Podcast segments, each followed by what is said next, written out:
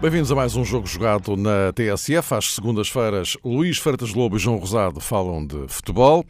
Isto numa altura em que vamos a meio do caminho no Campeonato Português. Eh, está encerrada a primeira metade. Enfim, em rigor não está porque ainda há alguns jogos da 17ª jornada, hoje e amanhã.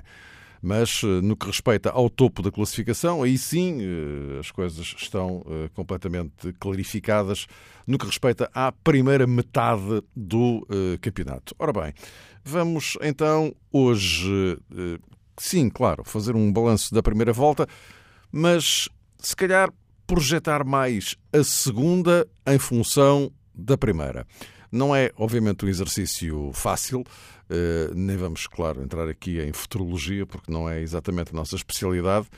Mas, de qualquer forma, há aqui alguns dados sobre os quais vale a pena refletir em função do que aconteceu na primeira metade do campeonato e depois eh, naquilo que já é absolutamente garantido daqui para a frente. Ou seja, temos o mercado aberto até ao final deste mês e, evidentemente, que isto vai ter repercussões na constituição dos plantéis, eh, enfim, basicamente dos três candidatos, Futebol Clube do Porto, Sporting e Benfica. Aliás, já está a ter, porque já começaram a chegar jogadores, eh, nomeadamente ao Sporting e, ao Benfica. Mas, eh, para lá disso, outras certezas que são o facto de o Benfica, a partir de agora, passar a fazer um jogo por semana, porque só está a competir mesmo no campeonato ao contrário de Futebol Clube do Porto e Sporting, que estão envolvidos em mais três frentes: a frente europeia, Taça de Portugal e Taça da Liga.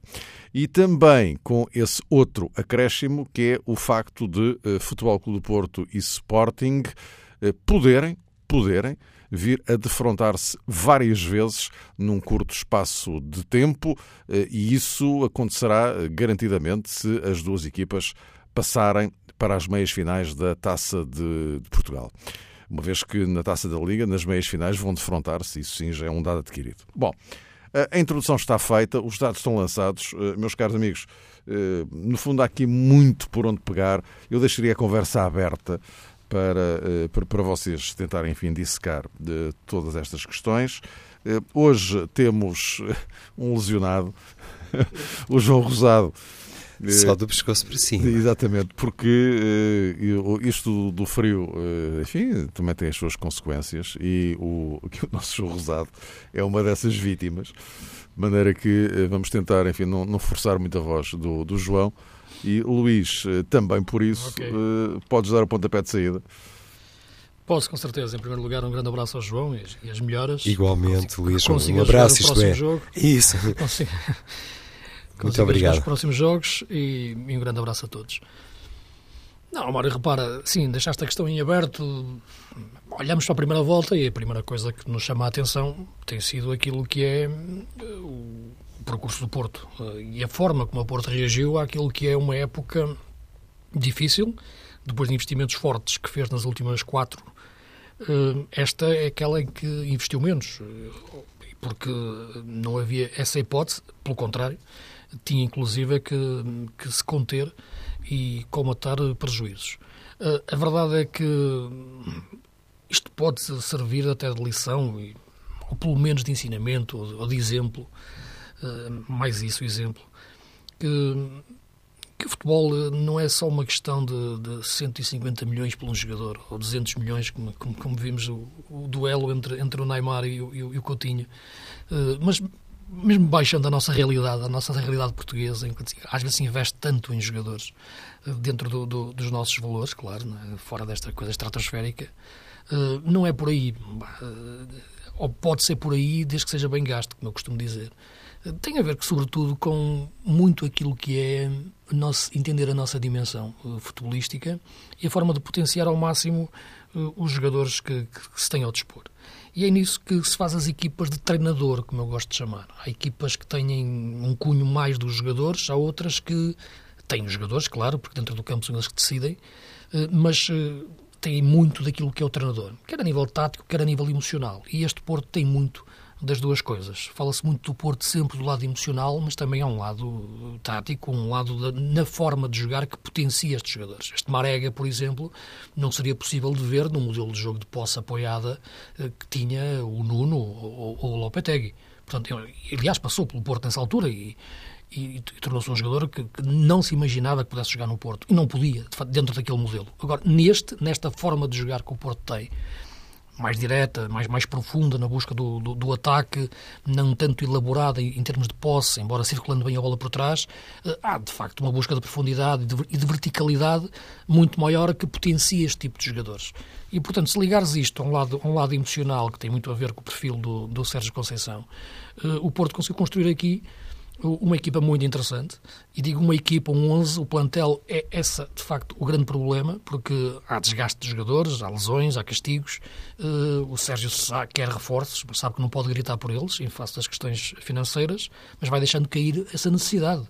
Uh, num, tra... num ou noutro. O quadro, o quadro ele já, já, já o traçou. Se, se não houvesse castigos e lesões, perfeito. O problema é que há castigos e lesões.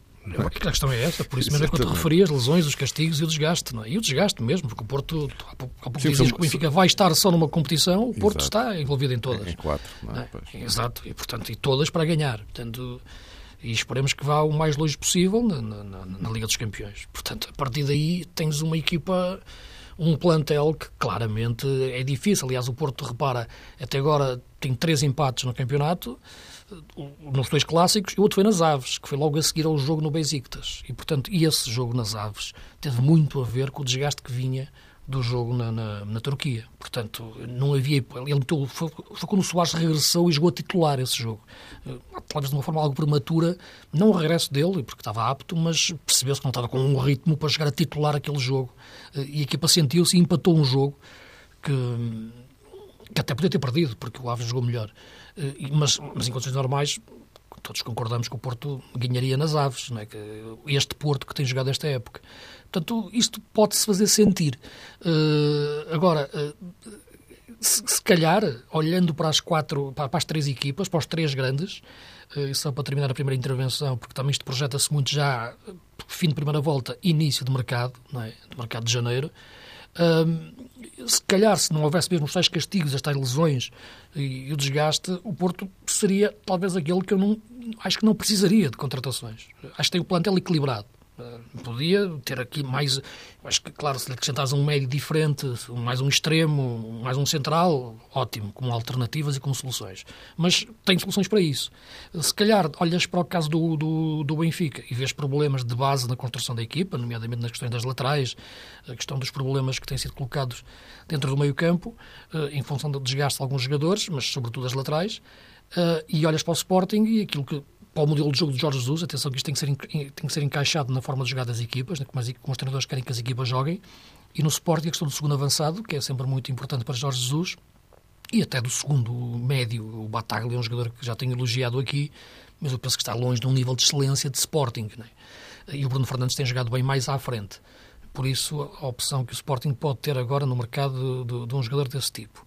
Uh, aliás, contratou um croata, o Misic, mas penso que jogará mais neste momento na equipa B para crescer. Mas uh, por aqui eu acho que Sporting e Benfica até poderiam ter mais necessidade de reforçar 11 barra plantel, por algumas características de alguns jogadores que são necessárias a Rui Vitória e a Jesus. Enquanto que o Porto tem aquilo que Sérgio Conceição quer, mas não na quantidade de alternativas que, que, que Rui Vitória e, e Jesus têm, embora lhe faltando, na minha opinião, depois peças base em algumas posições dos 11 uh, da forma como eles querem jogar. João Rosado, então como é que é? Olha, Mário, na próxima jornada vamos ter um Sporting Braga-Benfica e pode Olha, ser... lembraste bem, porque uh, foi uma coisa que, que me escapou na, na, introdução, mas que eu gostava já agora de colocar aqui, porque pode ajudar-vos também à reflexão. Olhando para o topo da classificação, temos uh, Porto 45, Sporting 43, Benfica 40, Braga 37. E depois já um fosso de 10 pontos do Braga para Marítimo e Rio Ave. Portanto, atenção ao papel que o Braga pode vir a desempenhar nesta, nesta segunda volta. Não é? Certo. Papel direto ou indireto? Pois, é, era aí precisamente que eu uh, gostava de ir para vincar esta perspectiva, que tem a ver com a possibilidade de termos efetivamente um quarto concorrente ao título nacional. Uh, o Porto tem uma vantagem de dois pontos sobre o Sporting, mesmo agora acabaste de frisar as diferenças entre as equipas no que diz respeito ao pódio. Normalmente todos nós olhamos basicamente para os três grandes. É verdade que o Braga, na primeira época de Jesus no Benfica, ameaçou, para não utilizar outra expressão, conquistar o título nacional. Esta temporada a equipa minhota trechou-se de maneira a poder oferecer a António Salvador e também a Abel Ferreira essa possibilidade, isto é, trechou-se de maneira a tornar essa possibilidade mais uh, real e a poder uh, materializar um sonho que eu presumo até relativamente antigo do presidente do clube, não tanto da Abel Ferreira, embora seja fácil imaginar que seria um treinador uh, contentíssimo no caso de chegar ao fim na qualidade de comandante da Primeira Liga. Mas o próximo Mas encontro. Que o Braga pode mesmo vir a meter-se nesta, nesta luta? Se ganhar o Benfica, creio que sim, Mário, porque fica, obviamente, numa posição mais confortável, isto é, prova a toda a gente que tem realmente aptidão, condições para se medir com os melhores e considerando aquilo que se vai passar eh, na segunda volta para todas as equipas, se calhar esta competência extraordinária nos duelos entre grandes pode revelar-se um fator determinante. Se o Braga fizer essa afirmação, e hum, penso que é útil neste contexto, é justo neste contexto, relembrar aquilo que se passou na primeira jornada do campeonato, no Estádio da Luz, quando o Sporting Braga deu muito boa conta do recado e, enfim, não vale a pena agora também recuperar determinadas situações um pouco mais polémicas na partida, mas logo aí se vislumbrou que realmente era uma equipa apostada em praticar um futebol eficaz e simultaneamente bonito.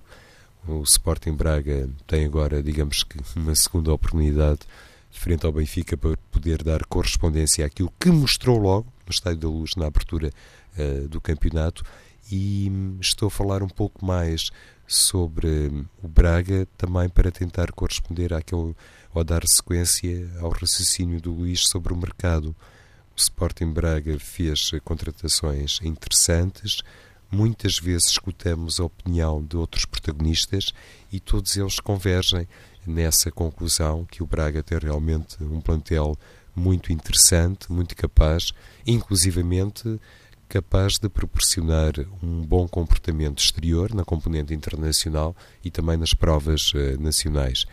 Na taça da Liga as coisas não correram propriamente bem, conforme o idealizado, até atendendo à decisão da prova hum, na pedreira, mas a exceção a essa circunstância, julgo que o facto da equipa não poder conquistar troféus na Taça da Liga e na Taça de Portugal não é impeditivo que se considere que o plantel é, foi, eh, não sei se será ainda alvo de alguma reestruturação neste mercado de janeiro, mas foi construído com base na perspectiva de poder oferecer eh, a tal eficácia em diferentes frentes.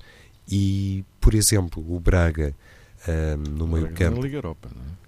Perdão? O Braga está na Liga está Europa. na Liga Europa, uh, correto, Mário. Uh, e, e, dizia eu que o Braga, no seu plantel, tem no meio-campo jogadores que foram cedidos pelo Benfica, uh, como Danilo, como André Horta, e isto ajuda-nos também a entender de que maneira o Braga inteligentemente aproveitou algumas sobras que se calhar não deveriam ter, não deveriam ter sido consideradas tanto assim sobretudo por parte do Benfica. E isto tem muito a ver com a composição do plantel, com a maneira como se planeou a temporada.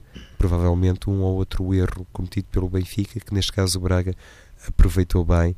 O Luís dizia que o dinheiro eh, não significa tudo, não garante tudo eh, no futebol e no campo estritamente nacional, olhando apenas para Benfica e para Braga, podemos ter de facto uma constatação disso mesmo. Sim, em relação ao Braga, já, já aqui disse várias vezes que, que considero o Braga uma equipa que tem plantel, tem um plantel para, para lutar pelo título, isso não, tenho dúvidas. Sabemos, no entanto, que como funciona o futebol português, e é, é, muito, é muito difícil isso ser conseguido. Mas é possível, isso não, não há dúvida. Pela qualidade do plantel, desportivamente, eu olho para este, para este Braga, já o referi, que, que vejo uma equipa com plantel para lutar pelo título. Meter-se na luta pelo título. Uh, se o vai conseguir ou não, vamos ver. Neste momento está a 8 pontos do, do primeiro lugar. Uh, e estamos a falar de ter que quebrar três equipas que estão à frente. O Benfica tem um confronto mais direto na próxima semana, mais direto em termos pontuais, porque está a 3 pontos mas em relação ao Porto Sporting estão muito fortes esta época e nos três clássicos que existiram, o Braga perdeu com o Porto, empatou em Alvalade e perdeu com o Benfica. Mas, uh, mas a equipa tem jogado bom futebol em termos de, de, de, soluções que os jogadores dão ao treinador.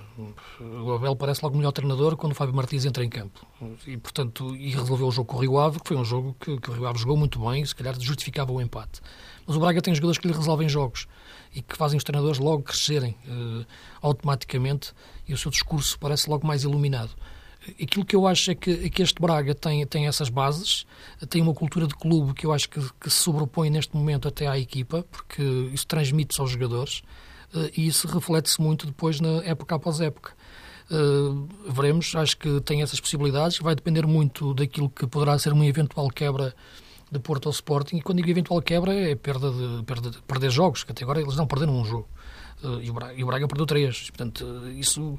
E, e, o Braga manter este, este nível, subindo até, uh, e, e, o Porto ao Sporting quebrarem um pouco. E depois os confrontos diretos também serão decisivos. Agora, em termos de, de ideia de jogo, de forma de jogar, de, de, de qualidade de, jogadores, claramente este Braga tem essa, tem essa capacidade. Tem, tem jogadores que eu vejo a jogarem facilmente no Porto, no Benfica ou no Sporting.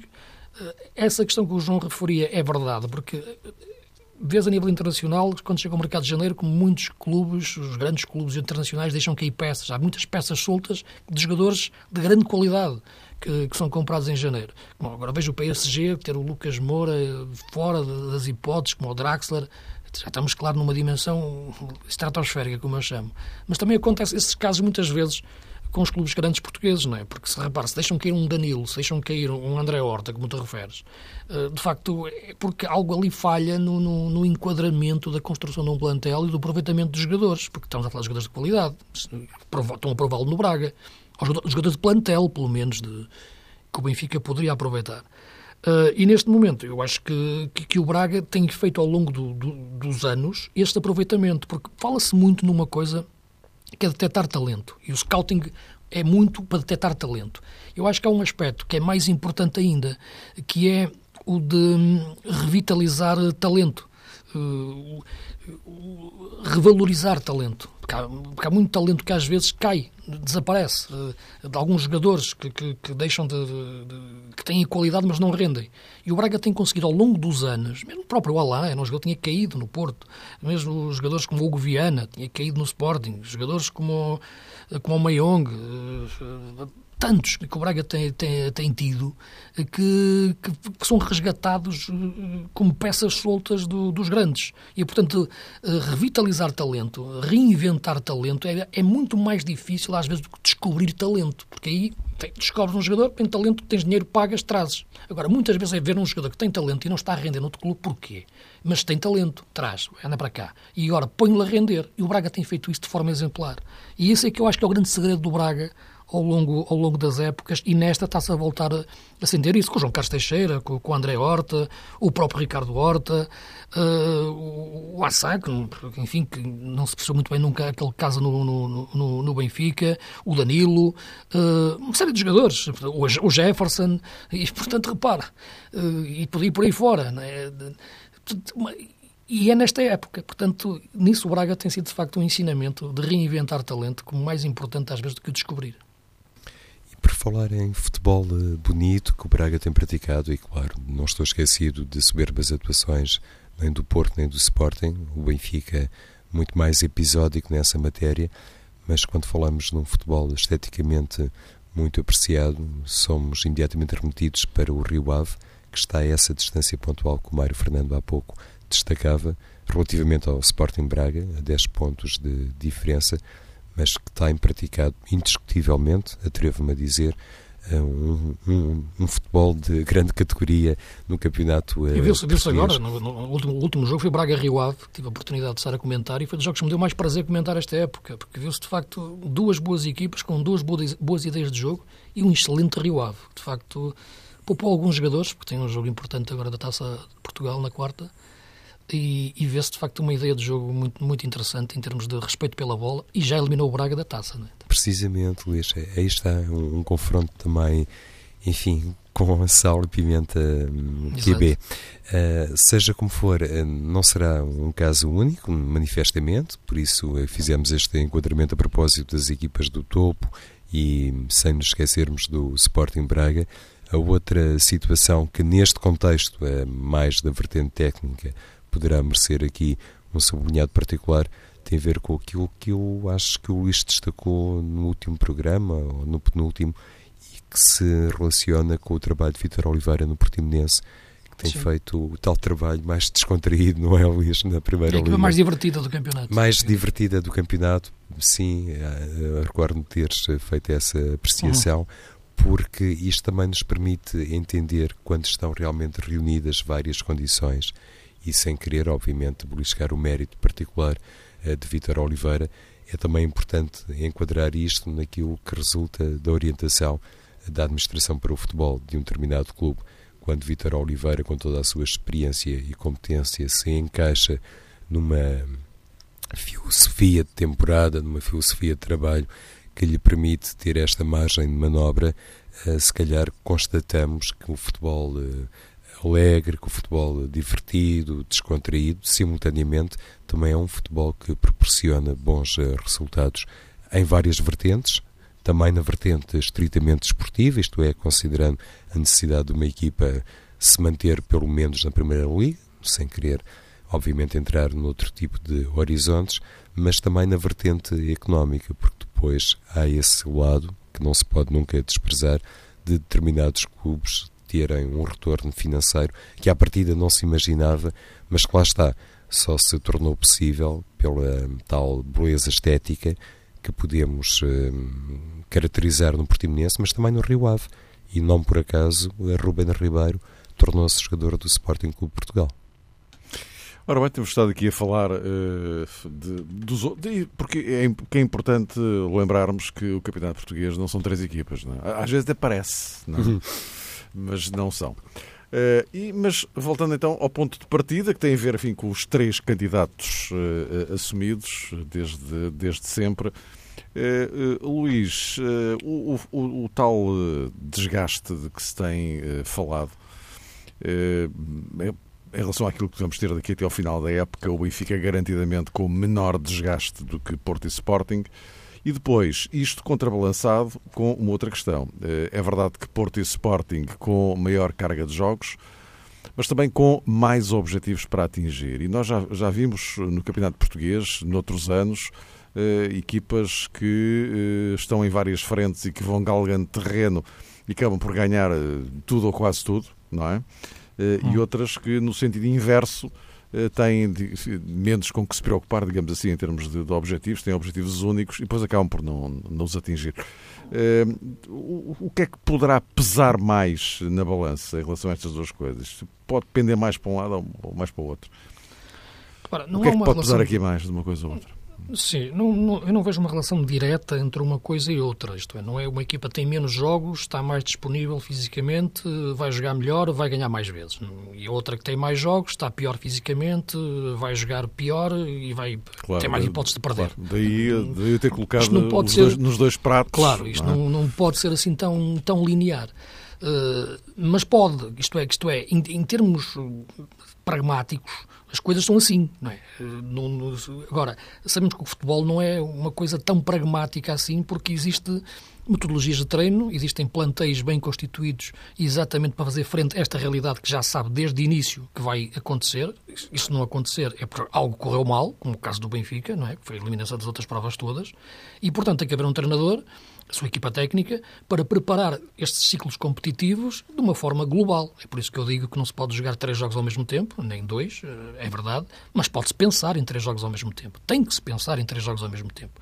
E pensar em três jogos ao mesmo tempo é prepará-los ao mesmo tempo, quer nos jogadores que vão ser utilizados, das estratégias táticas, pensar o desgaste, pensar a utilização do plantel, para teres o 11 sempre forte para cada um desse, desses jogos, alterando o que tens que alterar, também estrategicamente para um adversário ou para outro, eh, e ter sempre o 11 forte e os jogadores disponíveis do ponto de vista físico, mental e, com isso, transfer tático. Portanto, é claro que se isto for, for bem feito, e isso é que é treinar uma equipa grande, o resto são carros de rally, eh, é, se isso for bem feito, não há diferença, na minha opinião. Eh, e, portanto, eu acho que ainda bem para, para o Sérgio Conceição e para o Jorge Jesus que têm estes problemas neste, neste momento. Uh, tu podes dizer, mas isto facilita o trabalho ao Rui Vitória, porque não tem que se preocupar agora com os outros, com, os outros, com, com, isso. É verdade, porque de facto vai só preparar semana a semana uh, o jogo do campeonato. Por exemplo, há pouco falávamos do Braga, esse Braga de domingos, que foi até ao fim lutar pelo título, não jogou mais nada, só jogou o campeonato, não, não teve competições europeias, foi eliminado no play-off da competição europeia, onde estava a Taça UEFA. Uh, Liga Europa. Uh, portanto, uh, para dar um exemplo, mas podia dar outros, é? agora lembrei-me desse porque falamos. e, portanto, isso tem, claro que tem Aliás, ao próprio, ao próprio Benfica de, de Jorge Jesus, Houve um ano que deu zero, não é? E no outro deu praticamente tudo, não é? Portanto... Exatamente, duas finais europeias, não é? Portanto, não é? depois aí, perderam ganhá-las, foi, foi uma questão de um penalti.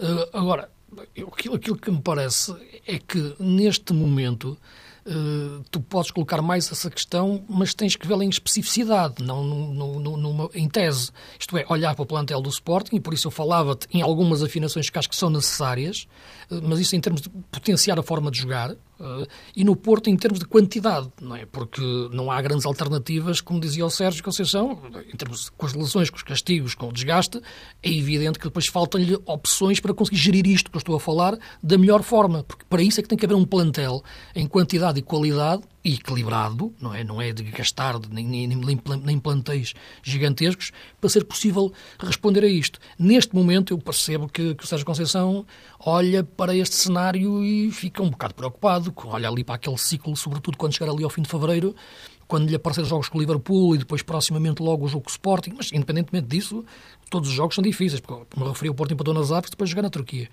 Portanto, eh, não é que, não é que tenha sido direto, mas sentiu-se que houve ali uma, uma, uma coisa teve a ver com outra na forma como a equipa jogou. Uh, sentiu os, os, jogos. E, portanto, eu acho que, que, aí sim pode, pode. Vamos ver, esperar pelo fim de janeiro, ver como ficam, ficam, ficam os plantéis, mas uh, não penso que isso vá ser, vá ser, vá ser decisivo. Uh, agora, e vendo também especificidade, só para terminar, que é este Benfica também está numa fase em que precisa de tempo para treinar, porque houve aqui uma mudança de sistema uh, tático a meio da época e, portanto, isto também precisa ser afinado. Agora a equipa está melhor, está a começar a reconhecer-se melhor no 4-3-3, na entrada de Krovinovic, para se juntar a Pizzi, a tal interligação, não é só meter um jogador, é interligá-lo com os outros todos. Uh, e nesse sentido isso precisa de treino, porque não se fez para a época em 4-3-3. E, esses princípios de jogo são diferentes do 4-4-2. Uh, não, não, o sistema não tem vida própria em termos de, de sistema, de, de, princípios. O treinador é que, que, que, que, que os dá. E, e o Rui Vitória necessita desse tempo para treinar. Não tendo jogos a meio da semana, claro que sim, que, que em especificidade também, esta mudança de sistema do Benfica sai favorecida para o Benfica poder treiná-lo com mais tempo durante a semana. E o Benfica, pela voz de Rui Vitória, noutras temporadas, nas duas últimas temporadas, fez questão de salientar que o facto de estar em diferentes frentes, isso não colide minimamente com uma grande performance a nível nacional. E recordo-me de, inclusivamente, Rui Vitória, em várias ocasiões, ter feito questão de dizer que preferia assim, preferia jogar em vez de treinar. Claro que o contexto era outro e o Benfica aproveitava também a chamada embalagem psicológica. Eu julgo que isso conta muito, eh, não apenas no futebol, mas neste caso estamos a falar eh, da modalidade.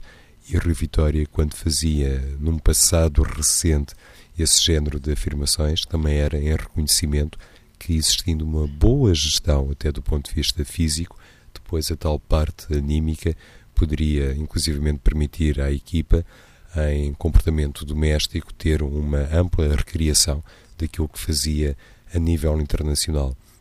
O Benfica, na Liga dos Campeões, chegou a um patamar interessante na época transata, claro, e a Rui Vitória, creio que hum, fez esse correto transfer para a realidade nacional. Isso, hum, quando tinha um plantel eh, de outra natureza, é um facto, mas atendendo a tudo aquilo que já se passou esta época, parece-me também que Rui Vitória, estando naturalmente impossibilitado de retirar eh, qualquer eh, vantagem anímica da prestação europeia do Benfica, longe disso, agora tem que se socorrer daquilo que no fundo terá encarnado parte da filosofia do clube quando se iniciou a temporada, fazer o tal aproveitamento uh, das uh, escolas de formação do Benfica, daquilo que no fundo permitiu a revitória ter jogadores como, por exemplo, João Carvalho e Diogo Gonçalves e parece, atendendo inclusivamente àquilo que publicamente já foi assumido por uh, Revitória, que João Carvalho, daqui para a frente, pode ser um jogador cada vez mais importante no Benfica. E isto é especialmente relevante, considerando as tais nuances, que o Luís há pouco também abordava sobre a mudança de sistema, considerando que um Benfica neste momento mais vocacionado para o 4-3-3, muito provavelmente está mais preocupado com médios ou com os falsos médios ou com os falsos flanqueadores do que propriamente com determinadas carências eh, no capítulo da finalização. E João Carvalho, como Diogo Gonçalves e eventualmente um ou outro jogador que de momento me está a escapar, pode ser uma arma muito importante para Rui Vitória, até porque não parece, não parece estar o Benfica para já muito apostado em investir forte no mercado de janeiro. No fundo, trata-se de dar o tal passo que, timidamente ou não, foi esboçado no início da temporada, quando uh, se acreditou no Estádio da Luz que Rui Vitória, considerando uma outra aquisição, mas sobretudo considerando o talento que existia no Seixal, teria condições para seguir eh, sem grande turbulência rumo ao pentacampeonato. Agora, o cenário não é inteiramente assim, mas no que toca a reforços, se calhar são reforços mais de natureza interna, como João Carvalho, e julgo que há pouco me esqueci de Rafa, que também pode ser um jogador neste quadro. Pode, o Rafa pode. diz, diz, diz, diz. Diz, diz. Não, a questão, a questão do Rafa só aqui é... uma outra questão, mas, mas não, diz... continua, continua. Não, a questão do Rafa é uma questão interessante, porque eu vejo, lá está, aquela questão que tu dizia, que se o Rafa sair do Benfica, o, o Braga pega nele e volta a colocá-lo a jogar bem. Para dar um exemplo, não sei se o Braga vai voltar a pegar nele, porque é um jogador que tem mercado também até para outros voos em termos internacionais. Eh, porque eu acho que é um jogador que Lá está. Quando, quando vejo análises muito simplistas, fico sempre intrigado. Um jogador tem talento. De repente diz se um jogador tiver espaço, como o Rafa, é um jogador forte. Sem espaços, eh, é um jogador muito limitado.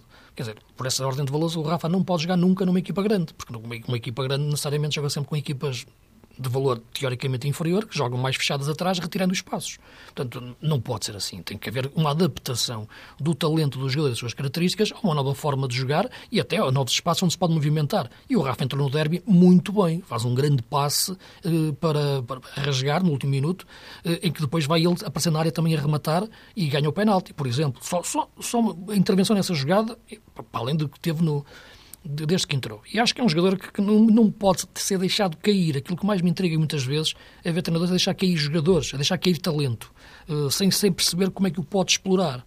Uh, e no caso do, do Benfica, o, o João há pouco falou num jogador que também não sei o que se passa com ele, porque houve uma aposta sucessiva nele, que é o Diogo Gonçalves, e agora de repente saiu, desapareceu. Uh, portanto, acho que ali há alguma coerência de utilização uh, e equilíbrio de, de, de, daquilo, das oportunidades que lhe são dadas e perceber onde um jogador rende onde um jogador falha e porquê, sobretudo nestes casos em que há uma adaptação a uma nova realidade, seja porque é jovem, seja porque sai de um clube com um modelo de jogo ou um clube mais pequeno para um clube grande, tem que ser, tem que ser visto em especificidade. É por isso que eu refiro que tudo, tudo no futebol não pode ser visto de uma forma assim tão global e geral, mas mais em especificidade. E no caso do Benfica, nestes jogadores, eh, ainda mais, eh, e o caso do Rafa é, um, é emblemático. Eu tinha aqui uma outra questão uh, sobre a qual gostava que vocês se, se, se pronunciassem. Uh, que é isto? Temos vivido durante toda esta temporada este clima de guerra civil comunicacional uh, no, no futebol português, envolvendo os três grandes, evidentemente.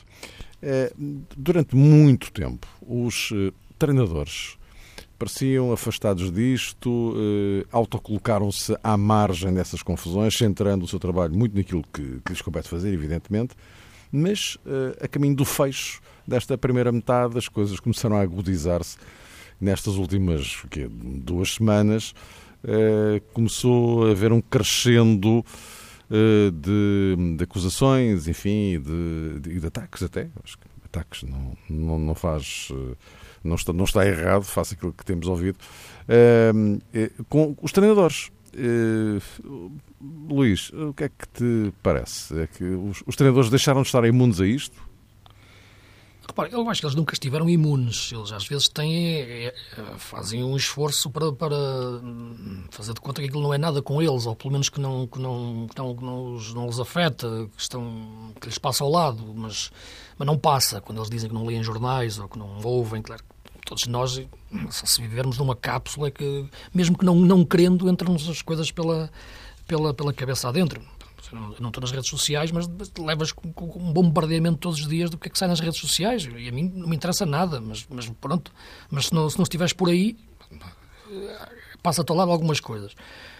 Uh, o que eu acho neste momento é que os treinadores, uh, eu percebo muitas vezes aquilo que, que é toda a pressão com que vivem, tudo aquilo que é o dia a dia do que ouvem dentro dos clubes, e não estou aqui a falar de num ou noutro em particular, estou a falar em todos. A pressão que têm das direções, dos presidentes, os diretores de comunicação, tanta gente que aparece agora uh, e saem à rua, aquilo que sentem, quer dizer, isso chega a um ponto em que ah, acaba-se por notar uh, na, na, nas suas atitudes. Uh, as compras de imprensa em Portugal até nem são muito agressivas, digamos assim, comparando com aquilo que tu podes ver em Inglaterra, ou Itália, ou Espanha, é? Uh, em relação às perguntas que são feitas. e, portanto, nem é por aí que ele, eles podem perfeitamente contornar essas situações. agora, têm que fazer um esforço, e enfim, estás a fazer também esta pergunta hoje, acredito que tenha muito a ver também com a reação do Sérgio ontem. Com, Tem. É, claro, é evidente, porque este é o, é o, é o culminar de uma sequência de, Sim. era como dizia, duas semanas, em que pouco e pouco o tom foi crescendo, não é? Eh, de, das várias partes, não é? E, e, ontem há aquele ataque duríssimo, violentíssimo do, do Sérgio Conceição, não é?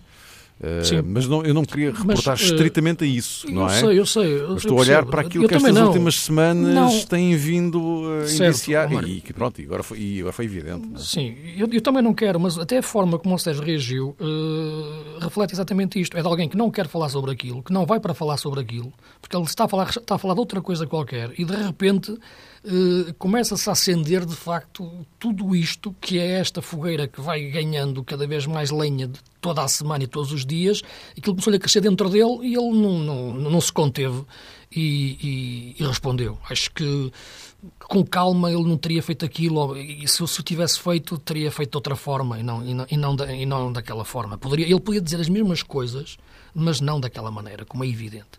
Uh, isso aplica-se também muitas vezes, como eu já critiquei aqui, muitas vezes a forma como o Jorge Jesus já se referiu, muitas vezes até a colegas de profissão.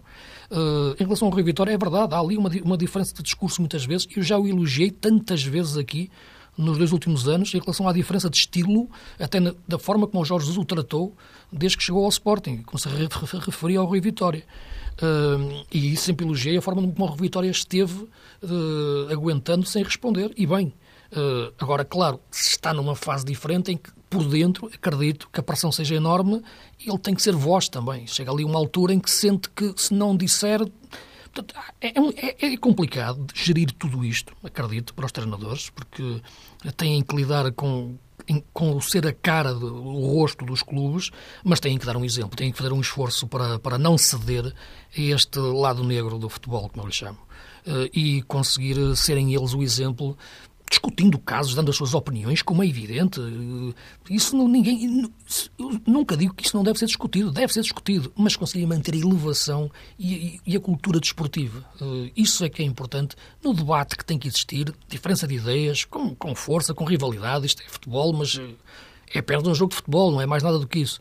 Eh, e tem que fazer esse esforço para, para dar esse exemplo. Discutir, ok, mas eh, com calma, é? com, com, com, com, isto, com, com elevação. João, surpreendido por isto ter chegado aos treinadores? Não, creio que nenhum de nós uh, ficou verdadeiramente surpreendido, porque, conforme o Luís acentuava, há muito tempo que eles se tornaram também instrumentos de uma determinada filosofia, de uma certa propaganda. Infelizmente, tornaram-se, com alguns casos uh, excepcionais, que se calhar eram mais uh, camuflados em função daquilo que também era o nosso grau de tolerância, considerando o perfil de determinados protagonistas. E nesse contexto, eu não quero aqui colocar em causa que Sérgio Conceição tivesse obedecido, quando fez aquelas críticas duras a Rui Vitória, não coloque em causa que tivesse obedecido à sua própria essência, que tivesse mais uma vez revelado um comportamento perfeitamente natural. Acredito que nada daquilo foi orquestrado, planeado. Não, sem dúvida. Oh, Luís, não foi de certeza recomendado o Sérgio Conceição. Agora vais Sem para ali e representas desta maneira. Com ele é que não, com e ele é é certeza que não. Claro, e tens estas falas. Isso, para mim, também é absolutamente indiscutível. No entanto, uh, sublinho que é preciso também ter coragem para estabelecer a tal fronteira que separa o homem do treinador, e Sérgio Conceição, ao Rui Vitória, ao Jorge Jesus, ao Bel Ferreira, enfim, qualquer treinador, sobretudo um treinador mais exposto do ponto de vista mediático, tem essa responsabilidade de ter que respeitar o cidadão, o homem, a pessoa. E isso uh, obrigaria a Sérgio Conceição, penso eu, a ter outro comportamento e outras uh, palavras, como obrigou, uh, como acabou por não resultar, mas teria, deveria ter obrigado, era isto que eu queria dizer, Jorge Jesus, a ser mais comedido em certas palavras sobre Rui Vitória. E se calhar também a Rui Vitória teve um ou outro desabafo que não foi inteiramente correto. Esta questão para mim é absolutamente determinante, porque senão as pessoas vão mesmo pensar que no futebol vale tudo, não há limites, e até homens de bem, como Sérgio Conceição, como Jesus, como Vitória, até essas pessoas cedem a outros valores e vão para ali e dizem, enfim, tudo o que lhes vai na alma. Mas não pode ser assim, porque se todos nós disséssemos tudo o que nos vai na alma, provavelmente iríamos irromper por um campo em que já não respeitávamos eh, determinados eh, valores. E isso mantém, não pode nunca eh, ser tolerado, não pode nunca ser entendido à luz de qualquer critério. Por outro lado, Mário, muito rapidamente, há também uma questão que neste caso me parece que escapou a Sérgio Conceição, lá está, porque aquilo foi tão espontâneo, tão natural, mas que tem a ver com as críticas um pouco semelhantes, se me permitem assim, que foram também endereçadas por Jesus a Rui Vitória num passado recente e que acabaram por ser bem aproveitadas pelo Benfica. E se tivesse pelo menos pensado nisto, eu também acho que Sérgio Conceição não iria tão longe. Meus caros, esgotámos o nosso tempo, mas uh, voltamos a ter encontro marcado para a semana.